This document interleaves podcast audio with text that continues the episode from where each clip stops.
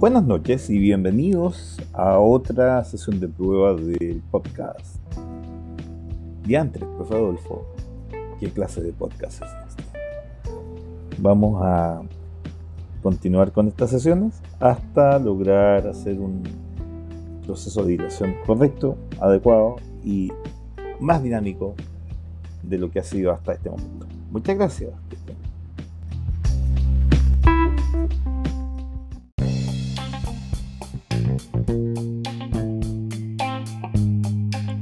Estamos ante la presencia de una plataforma bastante útil y que nos puede de alguna manera facilitar el trabajo de colaboración y de ensamblaje de los contenidos que tenemos que explicar.